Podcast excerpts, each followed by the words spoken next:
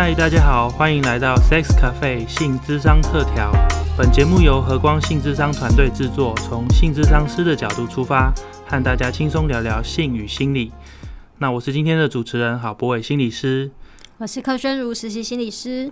嗯，我们这一集呢是性智商特调的特别篇。那像上次说的，特别篇的意思就是在。我们第一季录完之后，有一些内容觉得非常的不错，很精彩。可是因为每一集节目的长度的关系，那很多事情没有办法好好的讲清楚，所以用单集的方式跟大家聊聊。那这次呢，我们特别挑选了一些可能大家都很好奇的主题，就跟上次一样是法律喽。那法律大家可能会了解，说社会我们需要有一些规定来帮助大家去去遵守这样子。这些规定有时候啊。是蛮复杂的，让人眼花缭乱，不是很清楚。所以，我们这一集会特别来聊聊在法律上性跟年龄有关的一些规定。那么，到底就是几岁是成年呢？几岁可以自主决定自己的性行为？跟几岁可以发生性行为是法律上觉得可以的？那哪些会触法？我相信大家都不是很了解。所以，我们今天邀请到的就是柯宣如律师，实习心理师。那我们请他自我介绍一下吧。Hello，大家好，我是柯宣如。对，确实就如同主持人说，我现在是呃实习心理师，然后是在和光性智商专业训练中心，然后底下的云光儿童及青少年性智商中心在实习当中。那在实习之前，我确实就是担任律师的工作。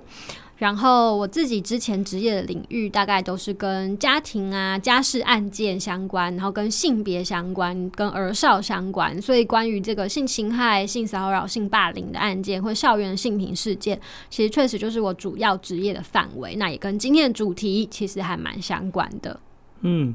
宣如刚刚介绍说，其实，在譬如说儿童、青少年这个部分，刚刚好有很多的法律哈，其实就跟这一些年龄非常的有关系。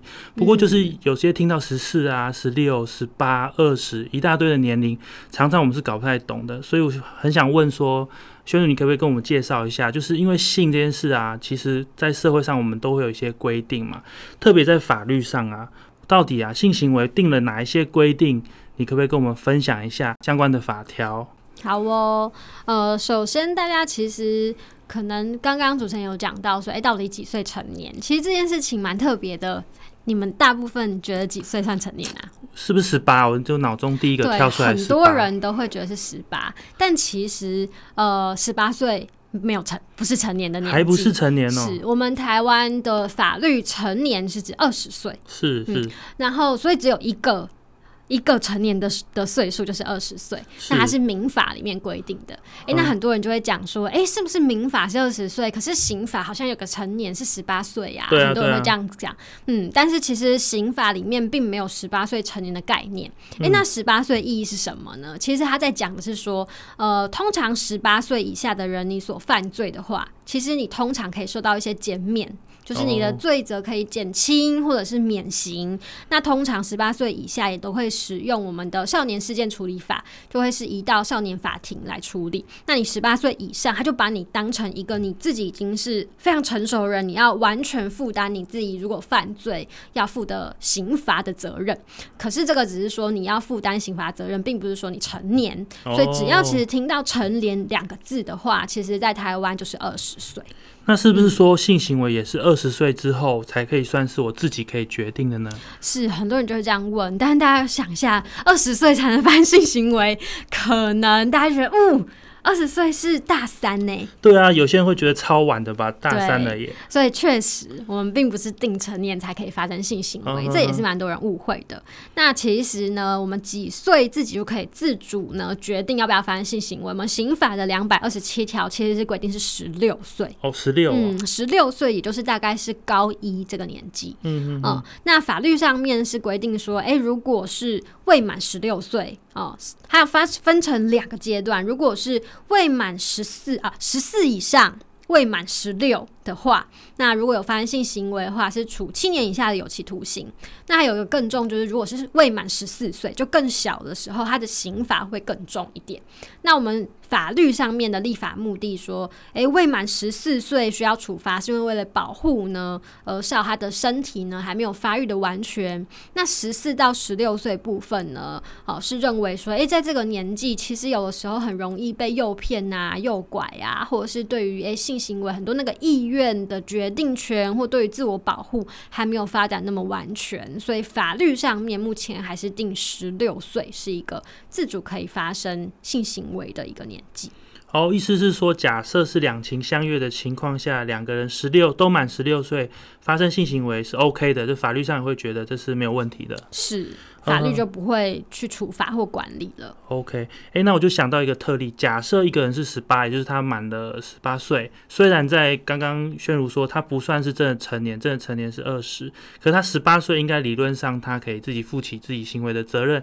如果一方是十八岁，那另外一方未成年是十四岁呢？这情况，但他们两情相悦，这样法律上有管道吗？嗯，是管道，因为我们刚刚讲到是要两个人都满十六岁，法律就不会管你。嗯，可是只要两个人当中一个人未满十六岁，可能就涉入法律的范畴。所以刚刚讲到那个一个人是十八，一个是十四，那十八的那个人可能就会违法，他就会违反刑法，因为他跟未满十六岁的人发生性行为，那他可能就会成为法律里面可能就会。身为被告，不过你刚刚讲到十八岁是一个很特别的年龄，因为呃，法律的刑法的两百二十七条之一有一条特别是讲说，诶，如果十八岁以下的人有犯了这条罪，哦，它是可以减轻跟免除的，所以这条罪也在呃法律上面被叫做两小无猜条款，也就是说，呃。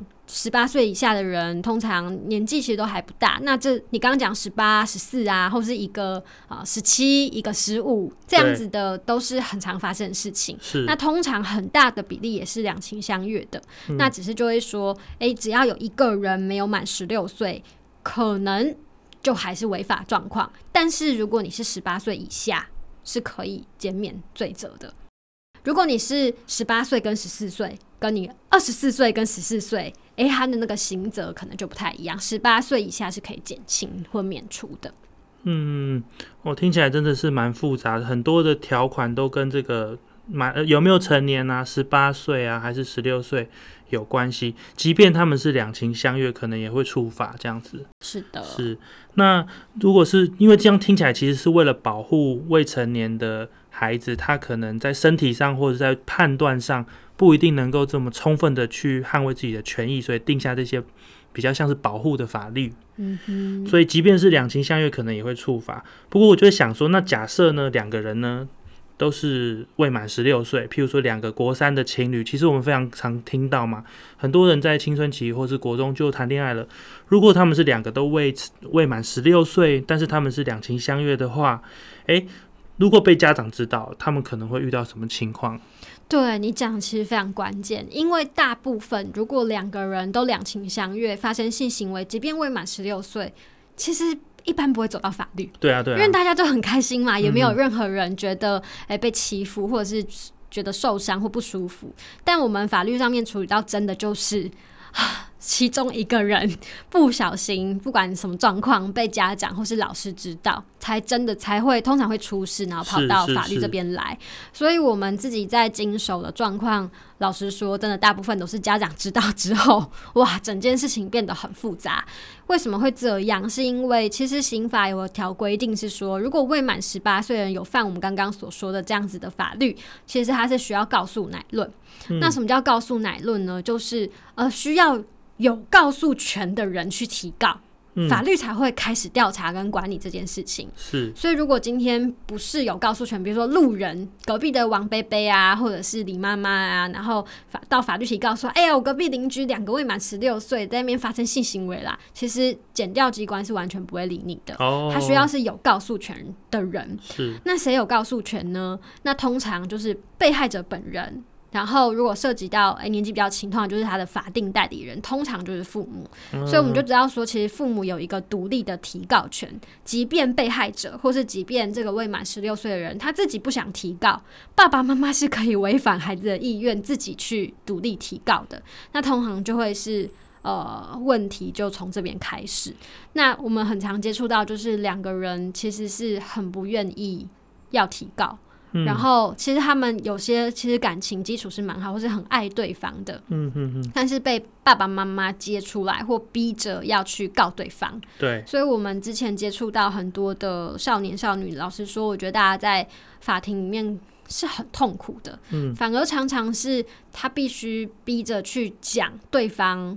呃，哪里哪里不好，或是很多的，我碰过很多的青少年，其实被爸爸妈妈逼着要说他不是自愿的，他是被对方强迫的。是，然后很多就会被逼着说谎，或者是嗯，会遭到爸爸妈妈很严厉的这个指责啊，吼，然后甚至是羞辱。那我觉得这个通常在法律的。协助过程当中，我们大人会说：“诶，是要保护你啊，是要保护你。”可是很多时候，老实说，我觉得第一线工作者，我们时常也会觉得很质疑：我们真的在保护他吗？还是其实这个过程，老实说，其实把他们伤害的还蛮深的。嗯，听宣如这样讲，我其实有蛮多想法，就是说，好像那时候当然是为了要保护孩子，可是呢，在保护的过程中，可能在法律上争到了一个在法律上的可能输赢或正义好了。可是后续听起来好像，就算这两个人是两情相悦，后面的伤啊，或是关系不知道能不能修复，好像都是一个问题。这样子，是。而且因为大家其实面对你，只要想到有到法律，如果在学校有性平案件，哦，是哇，你启动的性平案件，其实难免。虽然我们都会呃。我们不管学校性平法或者性侵害防治法，都很努力定了很多要保护隐私或保密的规定。对。但事实上，以我们经手的案件，很多时候同学还是会从各式各样方式，好像知道一些消息。那确实，我们很多的孩子就会在学校被人家指指点点啊。是。甚至如果你要上法院、要上法庭，很多时候你还得请假，或者是呃，你这时这时候的。的青少年其实常会面临到你在家里面的冲突、学校的冲突，然后大家怎么看你？是，然后你在里面突然经历到，我只是一个想要跟我爱的人发生性行为，我突然就变成一个法律上面的被告，对，好像我是坏人一样。其实很多时候，大家是很难去消化跟承受所这个带来的后果跟这些程序，呃。大家常常处在一种很不安、很恐慌、不懂法律、不知道接下来发生什么，然后家长不谅解，在学校又可能会被人家异样眼光，而且我还有我的课业要顾，我还有我平常人际关系要顾，嗯，所以其实有的时候想到大家在经历的时候，是真的让人蛮揪心的。嗯，听起来这时候的压力就非常大了。除了说，其实，在青春期，我想我们前面的节目也有介绍到，我们都在面对自己身体的变化。然后这时候，可能你也在探索自己的认同跟亲密关系。如果这时候再牵扯上这种复杂的法律问题，又加上爸妈，又加上人际关系，我想大家可能会回想自己的青春期，那时候的孩子就很好奇嘛，或者是讲话就会比较直接啊，或是比较喜欢呃。结党啊，或者讲人家的八卦等等，这些人际压力，我如果在这个事件上，其实我就想，一个孩子不知道是不是真的能够承受这么多。真的是这样，嗯，尤其我们虽然说十八岁以下的人是可以减轻或是免除其刑的，可是有的时候，虽然即便是免除其刑，可这整个司法程序你还是要参与，是，或者是他可能还是会有一个判决，你还是要经历这些，呃，其实是让人蛮恐慌，然后也不知所措过程。所以有的时候，即便是免刑，看似司法没有呃有一个处罚，可是过程还是。